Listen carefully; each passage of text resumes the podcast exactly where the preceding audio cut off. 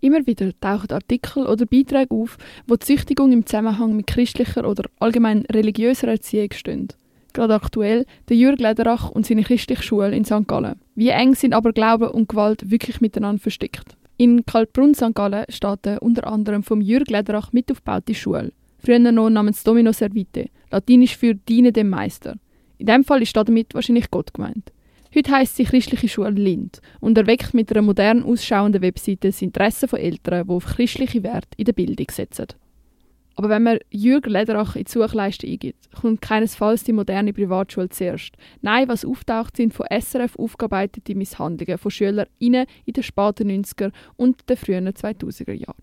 Neben Züchtigungen wird ebenfalls von arrangierten Hochzeiten, sektenähnlichen Zuständen in den damals noch eng verbundenen Freikirchen und Aberreden von sexuellen Übergriffen berichtet. Was die Betroffenen erzählen, erschüttert und macht traurig. Die meisten Beschuldigten streiten jedoch einen Großteil der Vorwürfe gegen sie selber ab. Es sagen nur die anderen gewesen, nie aber sie selber. Anzeichen darauf, dass mindestens jemand lügen muss. Sogar die Schule selber hat einen Bericht in Auftrag gegeben, in dem von Schlägen aller Art und sexuellen Grenzüberschreitungen berichtet wird. Und wenn man als sogenanntes nicht schlagbares Kind Gold hat, dann ist man zwar nicht geschlagen worden, hat aber müssen zuschauen, wie seine Mitschüler misshandelt worden sind. Und bis heute halten zumindest Angst an. Angst davor, an die Öffentlichkeit zu gehen, weil einem mit Anzeigen droht wird. Aber Jürg Lederach ist mit seiner Freikirche und Privatschule nicht der Erste, der es wegen Züchtigungen in die Schlagzeilen schafft.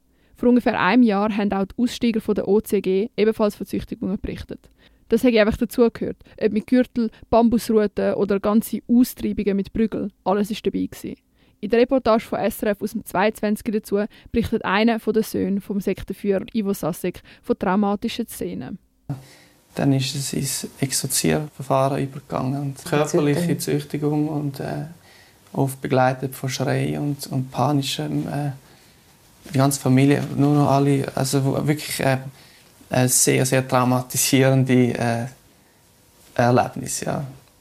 Und wo halt wirklich dann, äh, ja, am Schluss horizontal am Boden liegst und dann einfach einsteckst. Und, und ich weiß noch, ich habe dann meinen Kopf auf den Steinboden gedrückt, dass es dann äh, ja, nicht tätscht, oder? Und dann ist, ist, das, äh, ist der Schlag nachher gekommen, ja. Und dann hat es aber nicht tätscht, zum Glück. Züchtigung taucht also immer wieder im Zusammenhang mit evangelikalen und radikalen Christen auf. Was ist da aber genau dran? Ein berühmter Kriminologe aus Deutschland, der Christian Pfeiffer, stuft ebenfalls Evangelikale als besonders problematisch ein. Für die gehört nämlich Gewalt mehr oder weniger zur Erziehung dazu. In einem Interview aus dem 2019 mit Deutschlandfunk sagt er außerdem das dazu. Je gläubiger die Eltern sind, umso mehr schlagen sie zu. Und das ist ein Missverständnis aus Traditionstexten aus äh, dem Alten Testament, auf das sie sich berufen. In einem Erziehungsratgeber kann man dort nachlesen bei den Evangelikalen, wenn es Zeit wird, die Route anzuwenden, atmen Sie tief ein, entspannen Sie sich und beten Sie, Herr, lass das eine gute Lektion werden, reißen Sie Ihr Kind nicht herum, erheben Sie Ihre Stimme nicht. Das Kind sollte die Route in ihrer ganzen ruhigen, überlegten und beherrschten Geist kommen sehen nach dieser Methode verfahren die tatsächlich. Wir mussten feststellen, von den hochgläubigen Eltern nur 21 Prozent der Kinder völlig gewaltfrei erzogen. Von denen, die Religionen nur als Lebensdekoration nehmen, waren es immerhin 60 Prozent gewaltfrei erzogen. In den Südstaaten der USA, da dürfen die Lehrer noch prügeln. Also evangelikale Christen sind schon höchst problematisch. Immer wieder werden Erziehungsratgeber erwähnt. Mit denen hat sich auch Infosekta in ihrem Bericht von 2013 befasst. Es gibt zwar nicht die evangelikale Erziehung, aber es gibt doch mehrere problematische Ratgeber und auch Kurs, wo erschreckend viel Einfluss haben. Ein Beispiel Kindererziehung nach Gottes Plan, eine systematische Anleitung zu körperlicher und psychischer Misshandlung. Infosekta berichtet von vier Idealtypen von evangelikalen Erziehungsverständnis. Dogmatisch machtorientiert, dogmatisch wahrheitsorientiert, autorativ dogmatisch und autorativ partizipativ ganze Fachbegriff, unterscheiden kann man die gut an der Ziel der Erziehung. Gleiche Reihenfolge wie voran, Unterwerfung, Anpassung, Konflikt zwischen Autonomie und Glauben, Autonomie und Glauben. Genau wie Ziel unterscheidet sich auch das Ausmaß an Gewalt, das angewendet wird. Züchtigungen gehört bei den einen dazu, wird bei den anderen aber strikt abgelehnt. Es ist wieder ähnlich wie bei den Freikirchen, es gibt nicht das Typische. Leider werde häufig zwar die physische Gewalt anerkannt und abgelehnt, die psychische Gewalt jedoch ausblendet, obwohl die genauso bleibende Schäden aufs Kind kann haben. Ein Zitat aus dem Bericht. Längerfristig erhöht sich das Risiko für schwere psychosoziale Auffälligkeiten wie Ängstlichkeit, Kontaktarmut, antisoziale Verhaltensweisen, Sucht oder schwere Selbstwertprobleme. Gershof 2002. Zudem neigen Eltern, die als Kinder Opfer von Gewalt geworden sind, dazu auch gegenüber ihren eigenen Kindern Gewalt einzusetzen. Dadurch kommt ein Kreislauf der Gewalt in Gang, der nur schwer zu durchbrechen ist. Bundesministerium für Wirtschaft, Familie und Jugend 2009. In diesem Beitrag möchte ich auf das dogmatisch machtorientierte sowie auf das dogmatisch wahrheitsorientierte Erziehungsverständnis eingehen, weil die am ehesten erklären, wie es zu den Züchtigungen kommt. Im Vordergrund beim dogmatisch machtorientierten Erziehungsverständnis steht die Unterwerfung unter die höchste Autorität. In dem Fall Gott oder die Eltern. Das Problematische, es wird nicht vom Kind selber ausgegangen, sondern vom Anspruch von Gott. Ein Zitat aus so einem Ratgeber. Es ist für alle Ewigkeit wichtig, dass Sie dafür sorgen, dass Ihr Sohn oder Ihre Tochter dem Herrn nicht nur intellektuelle Zustimmung geben. Christus verlangt vollständige Unterwerfung des Herzens und des Lebens, damit er Wiedergeburt schenkt. Legitimiert oder begründet wird die Überzeugung mit Vers aus dem Buch der Sprüche, eine Sammlung von Weisheitssprüchen aus dem Alten Testament. Es scheint wichtiger zu sein, dass das Kind sich fügt, sich unterwirft, als die eigentliche persönliche Entwicklung.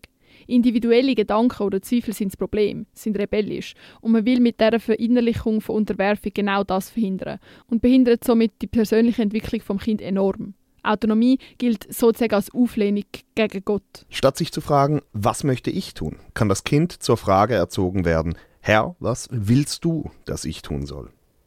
Strafe ist ein Teil der Erziehung, aber Strafe alleine reicht nicht. Richtiges Verhalten hervorzurufen, gewöhnen, heißt den Verstand eines Kindes zu trainieren, bevor es zur Krise kommt. Es ist Vorbereitung auf zukünftigen, sofortigen Gehorsam ohne Frage. Körperliche Gewalt ist in diesem Erziehungsverständnis also sozusagen ein unverzichtbares Instrument. In der Ratgeber wird dazu aufgerufen, jedoch sollte darauf geachtet werden, dass keine körperlichen Schäden zurückbleiben. Sonst merkt jemand von außen, was passiert. Aber früh genug kann man mit der Disziplinierung auch nicht anfangen. Auch schon Babys, die zu viel Aufmerksamkeit wollen, müssen wir züchtigen. Leider gibt es erstaunlich viele Ratgeber, die genau das Erziehungsverständnis vermitteln und auf die sich immer noch zu viele Leute stützen. Das dogmatisch wahrheitsorientierte Erziehungsverständnis sieht Eltern nicht als Stellvertretung, sondern als Beauftragte Gottes dar, das Kind in die richtige Richtung zu erziehen. Was genau ist Ihr Ziel? Für Sie als christliche Eltern gibt es auf diese Frage nur eine einzige Antwort. Und die steht in der Bibel. Sie sollten für ihre Kinder dasselbe höchste Ziel haben wie der Apostel Paulus für seine geistlichen Kinder, dass sie in das Ebenbild Christi umgestaltet werden. Kind sollen sich von selber so verhalten, wie es ihm Gott gefällt, sich nicht unterwerfen. Während beim vorher erwähnten Erziehungsverständnis das Kind als Rebell dargestellt wird, sich also aktiv zur Sünde sozusagen entscheidet, kann es bei dem Erziehungsverständnis da nicht wirklich etwas dafür, dass es sündig auf die Welt gekommen ist. Aber wenn die Eltern ihr Kind in die richtige Richtung lenken, können sie es natürlich erlösen. Die elterliche Kontrolle ist maximal, aber nicht gegen den kindlichen Willen an sich gerichtet. Die Methoden sind durch die Bibel begründet. Physische Gewalt ist da nur die letzte Option, psychische Gewalt kommt dafür sehr häufig vor. Eine eigene Sichtweise vom Kind wird aber auch da nicht toleriert. Die beiden anderen Erziehungsverständnisse lehnen Gewalt mehr oder weniger ab und auf die will ich da jetzt auch nicht eingehen. Man sieht, es gibt viele Ratgeber, die psychische oder physische Gewalt befürworten, sich dabei auf Sprüche aus dem Alten Testament stützen und ihre Handlungen so legitimieren. Natürlich kann es auch sein, dass Personen das wirklich glauben, aber gewisse Machtkomplexe könnten sich auch dahinter verbergen. Ratgeber, die psychische oder physische Gewalt befürworten, sich dabei auf Sprüche aus dem Alten Testament stützen und ihre Handlungen so legitimieren. Natürlich kann es auch sein, dass Personen das wirklich glauben, aber gewisse Machtkomplexe könnten sich auch dahinter verbergen. Evangelikale Erziehung muss nicht Gewalt beinhalten, aber leider kommt es zu oft vor, dass sie das doch macht. Und hinter jedem Skandal, wo durch die Presse geht, dürfen wir die Opfer nicht vergessen, wo zum Teil große Bewindung gebraucht haben, an die Öffentlichkeit zu gehen. Gewalt und Glaube sind also miteinander verstrickt.